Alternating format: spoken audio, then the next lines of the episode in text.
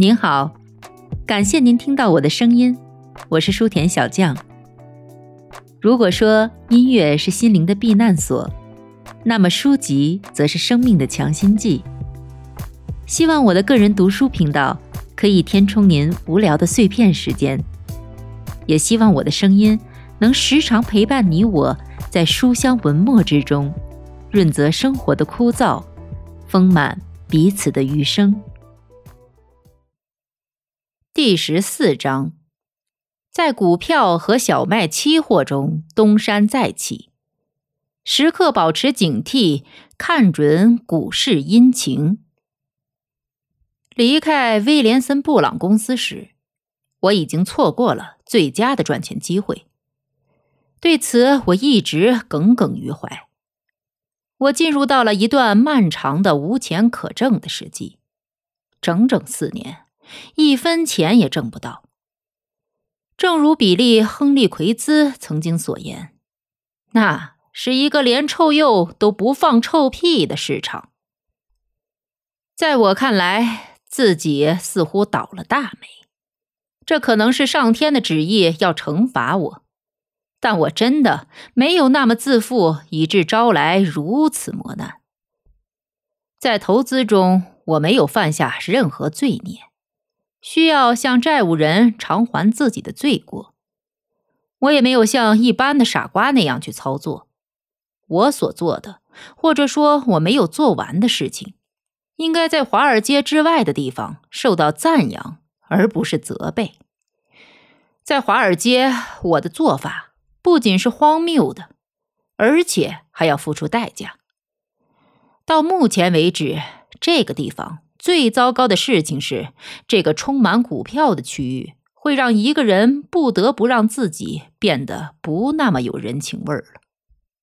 我离开了威廉森布朗公司，到其他经纪公司试着交易，在每一个地方我都赔钱。我活该这样，因为我总是想强迫市场给予我根本没有必要给我的东西，即赚钱的机会。我要拿到信用保证金没有任何问题，因为认识我的人都很信任我。我可以告诉你，我最终停止用信用金交易时，已经欠下了超过一百万美元。通过这一点，你就可以看出他们给我了极大的信任。问题不在于我失去了抓住机遇的能力。而是因为在那倒霉的四年里，挣钱的机会根本不存在。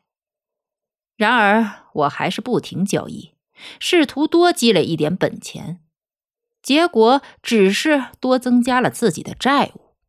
因为我不想再欠朋友们更多的钱了，所以我终止了交易。之后，我靠为别人操盘为生。这些人相信我很懂行。即便是在熊市中，也能应付自如。如果有利润，我就可以为自己的服务抽取一定的酬劳。我就靠这种方式维持着生活，也可以说我是以此为生。当然，我并不总是亏钱，但是却没有赚到足够的钱来减轻债务。最终，情况更加糟糕。我有史以来第一次。感到气馁，所有事情看起来都跟我作对。从身家数百万美元、拥有豪华游艇，沦落到负债累累、节俭度日，我没有感到沮丧。虽然我对自己的境遇并不满意，但不能总是自怨自艾。我并没有打算耐心的等待下去，让时间和上帝带走我的不快。因此，我开始研究自身出现的问题。显然，脱离困境的唯一办法是赚钱。要赚到钱，我只需进行成功的交易即可。我以前就是这样交易的。我必须再次取得成功。过去，我曾不止一次凭借小的本钱成功翻身。市场迟早还会给我机会。我说服自己，相信所有的错误都是自己造成的，与市场无关。现在我的问题是什么呢？我扪心自问，这也是我遇到各种交易问题时一贯采取的方式。冷静思考之后，我得出结论：问题的症结在于我担心自己的债务，这一点始终困扰着我的思维。我必须向你解释，这不仅仅是因为负债导致的心理问题。任何生意人，在日常经营过程中都会有负债。我的大部分债务只不过是交易产生的债务，这可以归咎于对我不利的市场形势。与那些因持续不合常理的市场环境而遭受损失的商人相比，我的情况比他们要好一点。当然，随着时间不断推移，由于还不起债，我开始对自己的债务有点失去理智了。我要解释一下，我负债一百多万美元，请记住，这全部都是在股市的损失。我大部分的债主都很好，没有找我追债，但有两个人让我不胜其烦，他们经常缠着我。每当我赚到一点钱，他们就找到我，想知道我究竟赚了多少钱，并且坚持让我先还他们的钱。其中一个人，我欠了他八百美元，他威胁要起诉我，查封我的家具，诸如此类。我想不通，我又不是那种看起来像穷途末路的无业人士，他为什么认为我会隐匿财产？在研究自身问题的时候，我认识到，我需要做的不是去研究股市行情走势，而是去了解自己。我非常冷静地得出一个结论：只要还忧心忡忡，就不会做成任何有用的事。而同样明显的是，只要我欠着钱，我就会一直担心。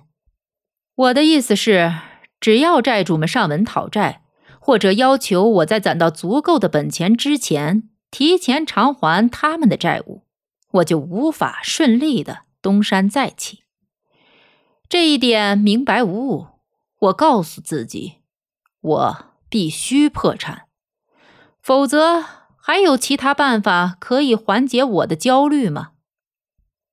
这件事听起来既容易又合情合理，不是吗？但我可以告诉你，我也不情愿这么做。我讨厌这种做法，我痛恨将自己置于一个被人误会和曲解的位置。我自己对钱从来不在乎，我从来没有认为钱值得我去撒谎。可是我知道，并不是每个人都这么想。当然，我也清楚，如果我再次站稳脚跟，我会还清每一个人的债务。因为这是我的义务，但是如果我不能用原有的方式进行交易，我就不可能还清那一百万美元债务。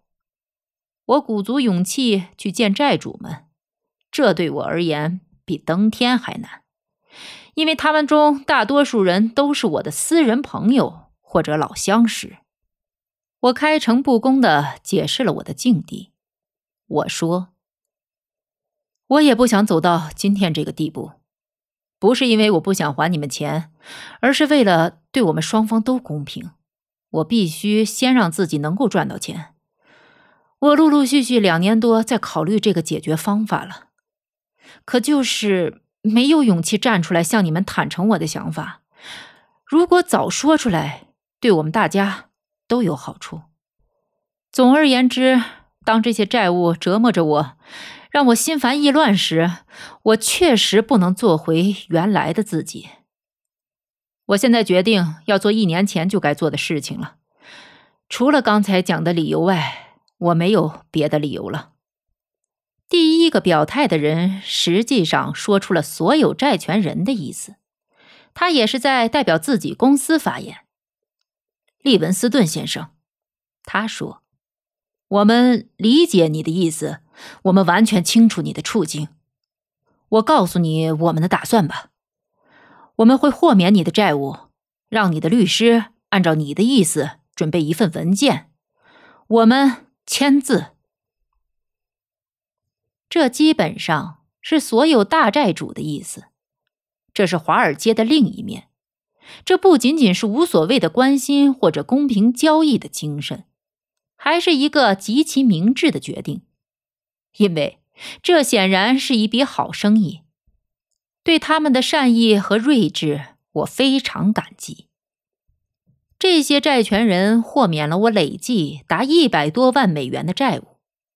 不过，有两个小债权人没有签字，其中一个是我给你讲过的，欠他八百美元的那个人；另一个是我欠了六千美元的一家经纪公司，当时已经破产了，接管人根本不认识我，一天到晚跟着我。即便让他们参照大债权人的做法，我想法院也不会让他们签字。我破产清单上累计只剩下大约十万美元的债务了。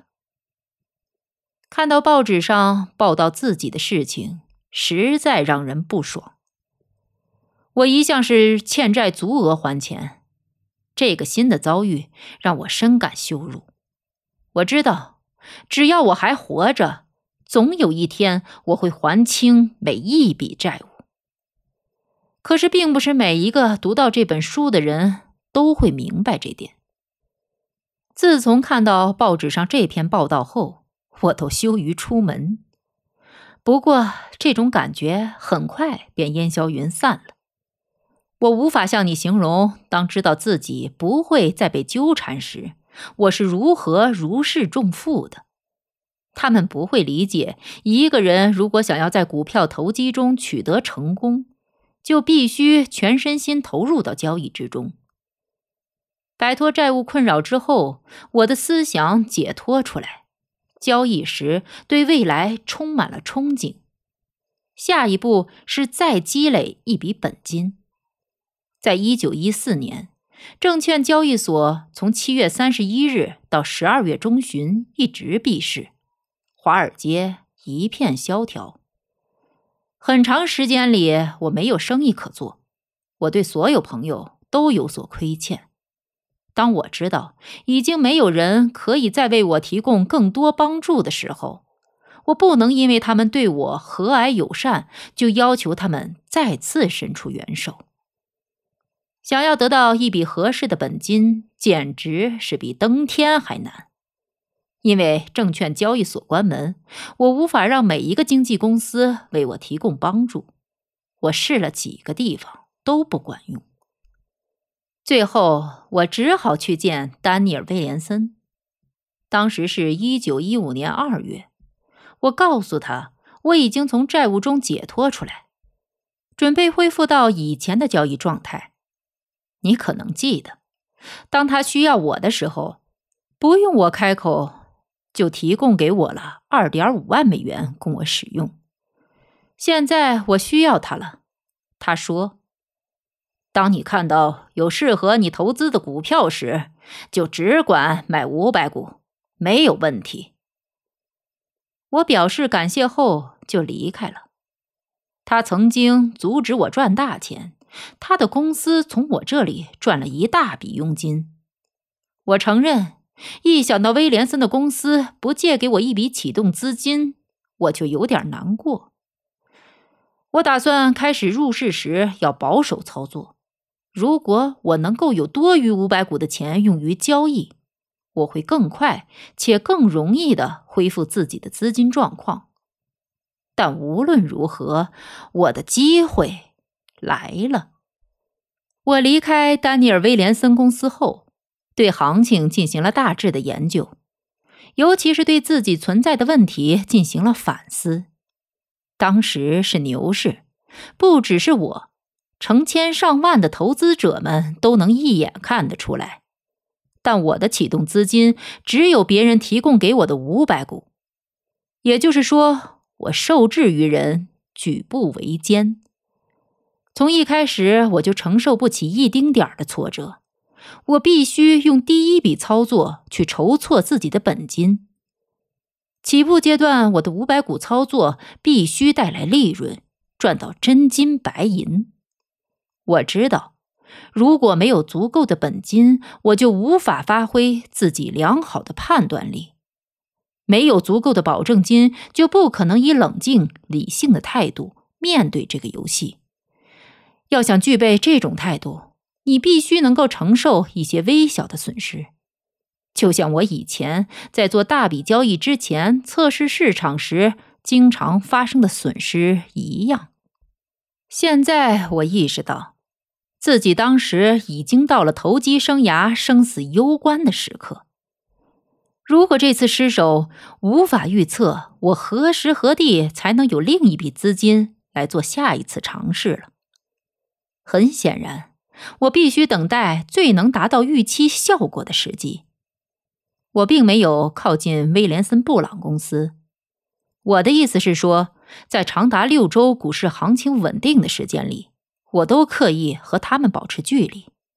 我担心，如果去了交易大厅，知道自己可以买五百股的话，就可能忍受不住诱惑，在错误的时机交易或者买卖错误的股票。一个投资者除了研究基本形势、牢记市场先例，把外界公众的心理以及他的经济商的局限铭记在心之外，他还必须认识自己，并且准备好应对自己的弱点。作为一个人，没有必要感到愤怒。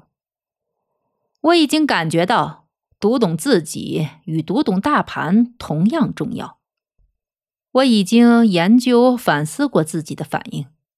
当我承受压力时，或是在股市行情活跃时，面对不可避免的诱惑，那种情绪反应和精神状态。与我考虑农作物行情和分析收益报告如出一辙。就这样，一天天过去了，我心急如焚的等待重新交易。我坐在另一家经纪公司的报价板前，我不能买卖一只股票，只能研究市场，不能错过行情记录的任何一笔交易。我密切注意最佳时机的到来。静候股价上涨的铃声敲响。由于众所周知的原因，在一九一五年初那段关键的时期，我最看好的股票是伯利恒钢铁。我确信无疑，这只股票一定会上涨。但为了确保可以旗开得胜，而且我必须这样，我决定按兵不动，等待股价。超过它的票面价值。我想我已经告诉过你，我的经验是，无论什么时候，一只股票首次上涨越过一百点、两百点或者三百点的整数关口，几乎总会继续上涨三十到五十点。突破三百点之后，上涨的速度会比越过一百或两百点时更加快。我之前大手笔操作的股票之一是阿纳康达，我在它突破两百点时买进，随后在两百六十点时卖出，在股票超过票面价值后买进。我的这种交易做法可以追溯到早期在对赌行的时期，这是一个古老的投资原则。你可以想象我是多么渴望重新回到原来的交易规模。我急切的想去开始操作，其他的事情都不愿意理会，但我还是控制住了自己的情绪。我看到，正如我所料，伯利恒钢铁每天都在上涨，价格越涨越高。但我一直在压抑着自己的冲动，不让自己跑到威廉森布朗公司去买入那五百股股票。我知道，我必须尽我所能。使手笔操作万无一失。股票每上涨一个点，就意味着我少赚五百美元。第一次上涨的十个点，意味着我本该连续加码。这样，现在我手里就不是五百股，而是一千股。也就是说，每上涨一个点，我就能赚到一千美元。但我仍然纹丝不动。我没有听从高声疾呼的希望，或是喋喋不休的信念，而是接受了经验发出的声音以及常识的忠告。一旦我拿到合适的本金，我就可以承受冒险的损失。但没有本钱就去冒险，哪怕是很小的风险，都是一种力不能及的奢望。六周的耐心等待之后，最终我还是用理智战胜了贪婪和欲望。这只股票涨到九十点的时候，我真的开始动摇和忧心忡忡了。想想吧，我看好行情，却没有买入和赚到钱。当涨到九十八点的时候，我对自己说：“伯利恒钢铁正在突破一百点，一旦突破这个关口，那么房顶就要被掀翻了。”大盘也明白无误的说明了这个走势。实际上，他是在用麦克风告诉我这个情况。我可以告诉你，当价格报收九十八点的时候，我已经看到了一百点。我知道，那不是我希望发出的声音或者欲望看到的景象，而是我读盘的直觉。因此，我对自己说：“我不等它突破一百点，我现在就要买入。这和突破百点关口没什么两样。”我冲进威廉森·布朗公司，下单买了五百股伯利恒钢铁的股票。这时市价是九十八点，我在九十八点和九十九点之间的价位买入了五百股。这之后，价格一路上冲，在晚上收盘时已经涨到了一百一十四点或一百一十五点，我又买入了五百股。第二天。伯利恒钢铁的股价是一百四十五，我有本钱了，但这是我自己挣来的。在苦苦等待最佳入手时机的六周，是我经历过的最紧张也是最疲惫的一段时间。但我得到了回报，现在我有足够的资金进行较大规模的交易了。如果只是五百股的交易规模，我永远不会有任何成就。无论从事任何事业，好的开始是成功的一半。在对伯利恒钢铁的操作之后，我的表现非常优秀，真的，你可能无法相信这是同一个人做的交易。事实上，我不再是原来的自己，因为之前我备受困扰。错误百出的地方，现在都可以从容正确的应对。没有债主们来骚扰，没有因为资金的缺乏而干扰自己的思路，或是阻止自己去倾听基于经验而发出的真实声音。因此，我不断的赚钱。突然之间，当我正向着一笔确信无疑可以到手的财富进发时，传来了卢西塔尼亚号游轮被德国潜艇击沉的消息。每过一段时间，一个人就会遭受一次打击，就像被人用刀捅进了心窝。或许这是有人用悲惨的现实提醒人们：在市场上，没有人可以永远正确，因为总有你无法控制的利空突发事件。在发生。我听人们说，卢西塔尼亚号被击沉的消息不会对职业交易商们造成太大的影响。他们还告诉我，在华尔街知道这件事情之前，交易商们早就得到消息了。我太不聪明了，没有办法通过提前获知这个消息而逃脱股市的下跌。我所能告诉你的是。卢西塔尼亚号的沉没，以及其他一两次我没有足够明智的预见到的股市回调，让我损失惨重。到了一九一五年年底，我发现自己在经纪公司的账户余额只有十四万美元。虽然在过去的一年的大部分时间，我对市场的判断一直准确，但这确实是我实际赚到的所有钱。在接下来的一年，我的情况好转很多。我非常幸运，在疯狂的牛市中，我不断做多，交易一帆风顺。除了赚钱，我没有其他事情可做。这使我想起了已故标准石油公司的亨利·罗杰斯的一句话：“一个人赚钱的时候到来时，想不赚钱都难，就像在暴雨中没有打伞，想不被淋湿都是不可能的一样。”这是我们见过的最明确无误的牛市。每个人都清楚，协约国购买美国制造的各种各样的供给品。美国成了世界上最繁荣的国家。我们拥有其他任何人都没有出售的商品。我们飞速的收集着来自世界各地的金钱。我的意思是，全世界的黄金正像潮水一样源源不断的涌入这个国家。通货膨胀在所难免，自然的，那意味着所有东西都要涨价。从一开始，所有这些都表现得非常明显，不需要太多的控制，或者说完全没有必要控制物价上涨。那就是与其他牛市相比，这次牛市不必做太多准备工作的原因。与其他经济繁荣相比，战时繁荣发展的更为自然和迅猛。除此之外，也会为公众带来史无前例的利益。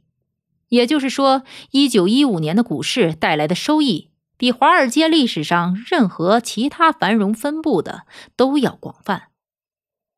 公众没有把他们的全部账面利润变为实实在在的现金，或者说没有将获利落袋为安，长期持有。这种情况历史上已经重复过很多次。没有任何一个地方可以像在华尔街那样。历史可以如此频繁一致的进行重复。当你阅读当代股市兴衰的文字记录时，你会被一件事情所震撼，那就是今天的股票投机或者股票投机者和昨天几乎没有区别。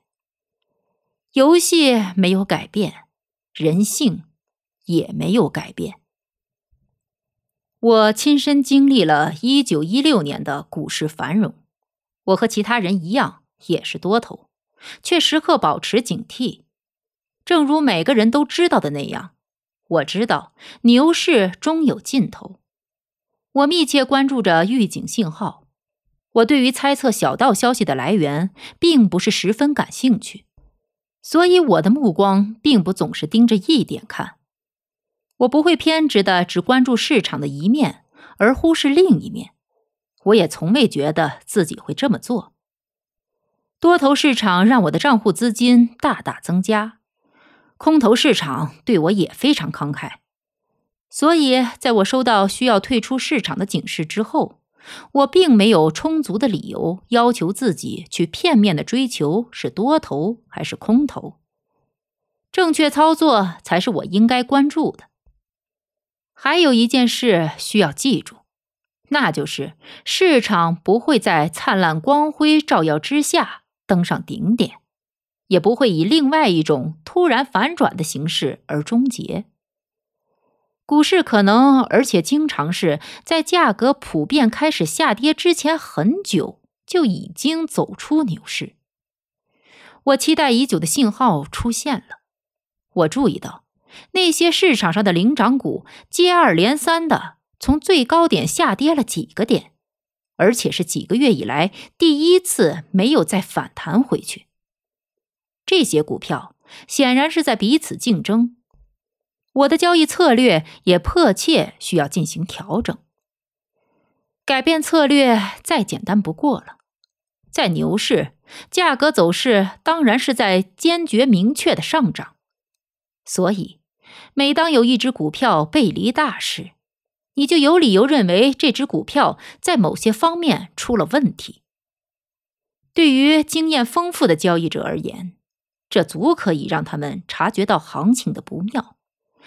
他们不必期待大盘变成一位讲师告诉走势，不必等待大盘提供一份合法的批准文件。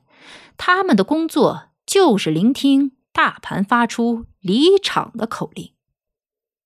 就像我前面所说，我注意到之前那些涨势惊人的领头股票已经停止了上涨势头，都下跌了六七个点，然后开始横盘不动。与此同时，股市的其他股票在新的领头羊的带领下，继续一路上涨。既然这些股价下跌的公司本身没有出现任何问题，那么一定可以在别处找到原因。这些股票已经保持现有的涨势几个月了，而现在涨势不在。虽然多头力量依然强劲，但对于这些股票而言，他们的牛市。已经终结了。不过，股市的其他股票依然在稳步上涨。当前市场趋势的确没有发生扭转，所以没有必要感到迷茫，变得唯唯诺诺。那时我还没有转为看空市场，因为大盘还没有给我信号。虽然牛市的终结近在咫尺，但毕竟触手可及了。在此之前，做多仍然有利可图。在这种情况下，我只对那些不再上涨的股票转为做空。对于市场上其他还具备上涨力量的股票，我依然买入卖出。领头羊们已经停止了领涨，所以我卖出它们，每只都做空五千股，然后再做多最新的领涨股。我做空的股票涨幅不大，但做多的股票继续上涨。当最终轮到这些股票涨势终结的时候，我又全部抛出，每只股票短线做空五千股。到这时为止，我做空的股票多于做多的，因为很明显，下一次赚大钱的机会就是在股市下跌之中。在我确信牛市实际结束之前，熊市。就已经开始了。我知道，全力做空的时候还没到，完全没有必要。皇上不急太监急，这时做空会非常冒失。大盘只是告诉我们，熊市大军的巡逻部队已经飞驰而过，是时候着手准备了。我不停的买入卖出，大约一个月这样交易之后。我共计做空了六万股，十二只不同的股票，每只股票五千股。这些股票在年初是大牛市中的领涨股，深受公众追捧。这次做空的规模不算太大，但不要忘记，此时市场还没有展示出明确的空头走向。随后有一天，整个市场开始显出疲态。所有股票价格开始下跌。当我从做空的那十二只股票中，每一只股票都赚到了至少四个点时，我知道自己的操作是正确的。大盘告诉我，现在做空非常安全，所以我立即将放空仓位加大了一倍。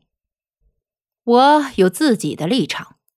在这种现在看来明确是空头的市场，我做空股票，我没有必要去施加任何推动力量。股市一定会按照我预测的方向发展，我深知这一点。我可以放心等待。在我加倍了空头仓位之后，我在很长一段时间内没有做任何交易。在我满仓大约七周之后，发生了著名的泄密事件，股市。哀鸿一片。据说有人提前从华盛顿得到消息，威尔逊总统将要发表一份声明，让欧洲很快重回和平。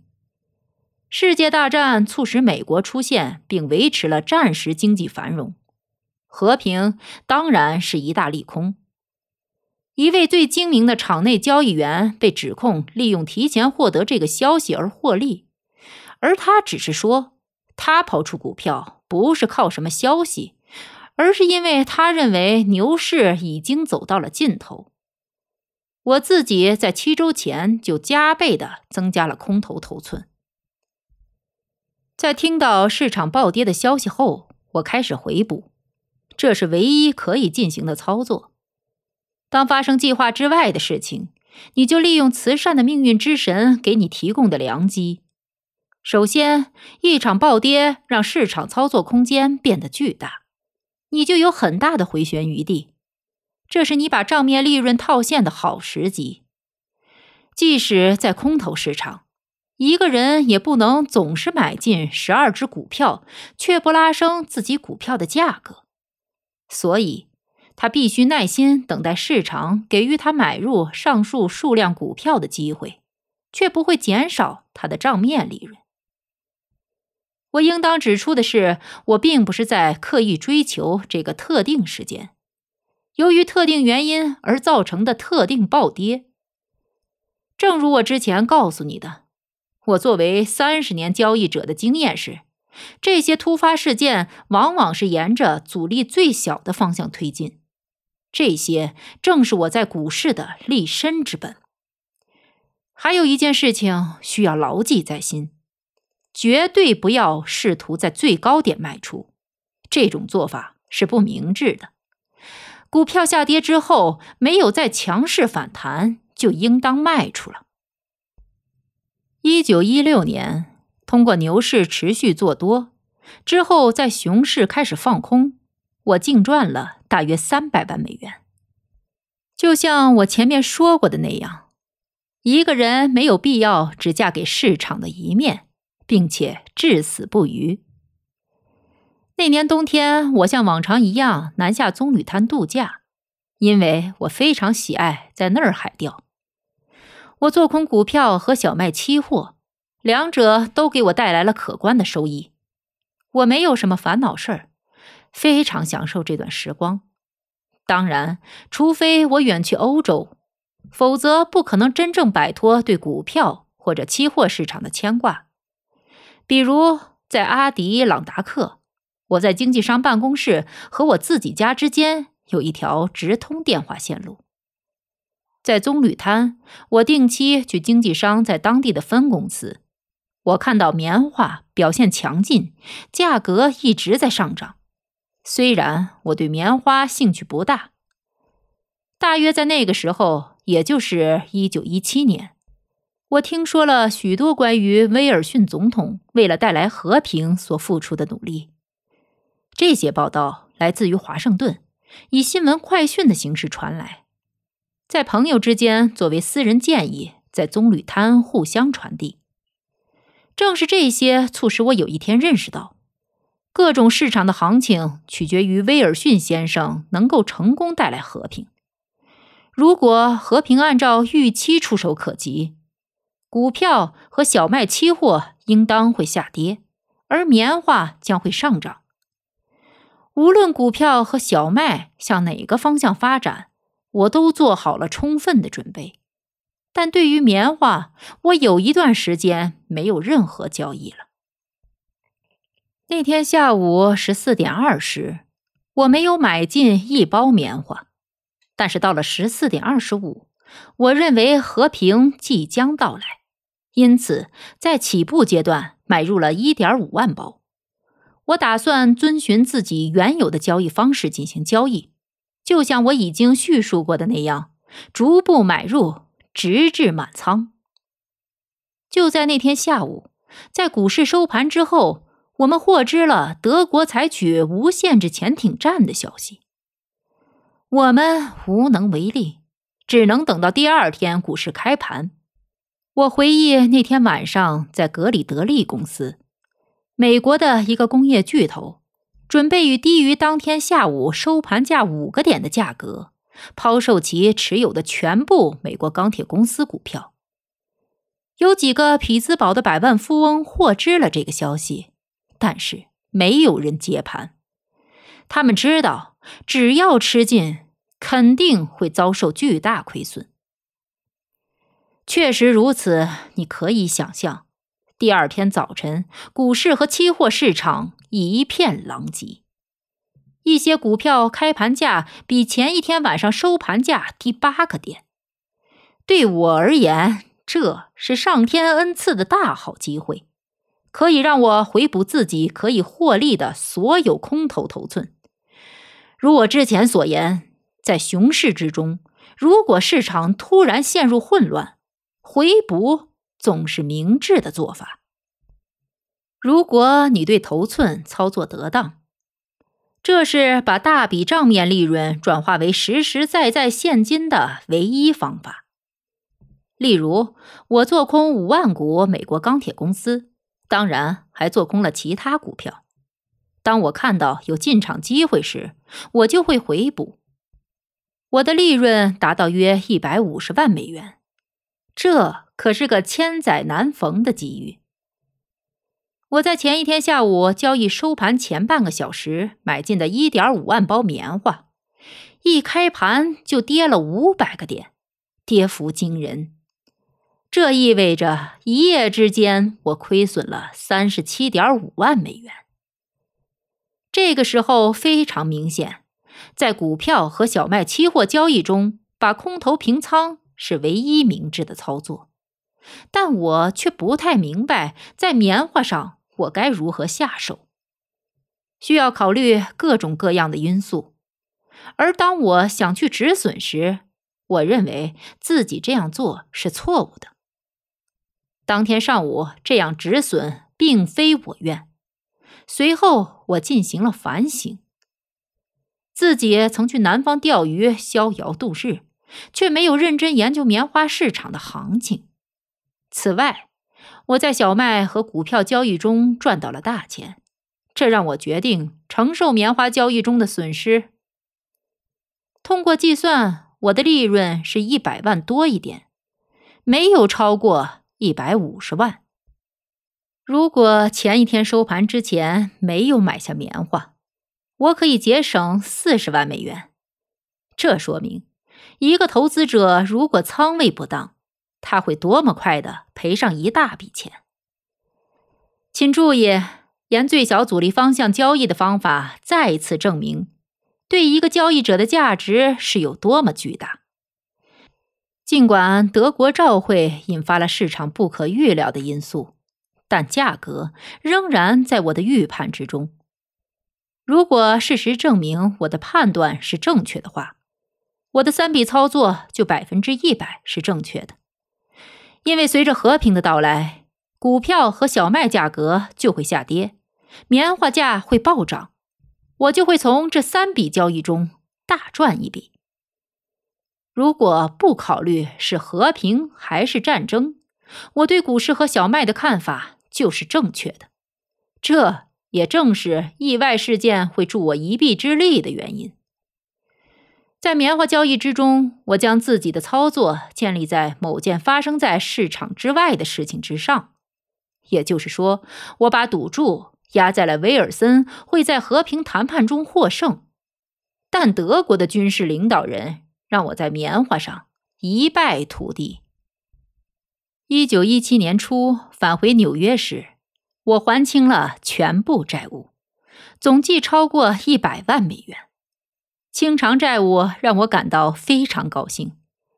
其实我本可以提前几个月还清，但我出于一个简单的原因没有这样做，那就是我当时的交易一直很活跃，而且很成功。我需要投入手中所有资本，无论是对我自己，还是对所有的债主们而言，我都应该尽全部可能利用好1915年和1916年大好的市场行情。我知道自己会赚到大钱，所以并不担心让债主们多等几个月。更何况，他们中许多人根本没有指望能从我这里拿回钱。对于这些债务，我不想一次还一部分钱，或是一次还一个人的钱。我想一次性全额还清。只要市场条件允许，我就会在资金允许的最大范围内不断开展交易。我喜欢在归还本金之外支付利息，但所有在债务豁免协议上签字的债权人都坚决拒绝。那个我欠他八百美元的家伙。我最后一个还给他钱。他曾经给我的生活增添了沉重的负担，使我沮丧无比，让我无法安心交易。我让他一直等着，直到他听说所有人的钱都还清之后，我才还给他钱。我想给他点教训，下次再有人欠他几百块钱的时候，能够多多体谅别人。这就是我东山再起的经过。在还清了所有的债务之后，我提取了一大笔钱作为年金。我下定决心，不再回到那种身无分文、心神不宁、不明一钱的境遇了。当然，我结婚后就为妻子建立了信托资金。儿子出生之后，我又为他留了一笔信托资金。我这样做不仅是担心市场再度将这些钱从我手中夺走，而且还因为我知道一个人会把自己唾手可得的东西挥霍一空。做了这些事情之后，我就不会连累我的妻子和孩子了。我认识的许多人都是这样做的。但当他们需要钱时，又会哄骗妻子签字把钱取出来，然后赔个精光。然而我已经安排妥当，无论是我还是妻子想做什么，都不能挪用信托资金里的钱。这笔钱绝对安全，可以免受我们两个人中任何一个人的支配，即便是我交易使用也不行。即便是出于对妻子的挚爱也不行，我绝不会再冒任何风险了。听众朋友们，本集播讲完毕，感谢您的收听，欢迎您关注书田小将的频道，我将持续为您更新，也希望大家能多多支持我，点赞收藏。您的支持也将成为我继续前进的动力。咱们下集再见。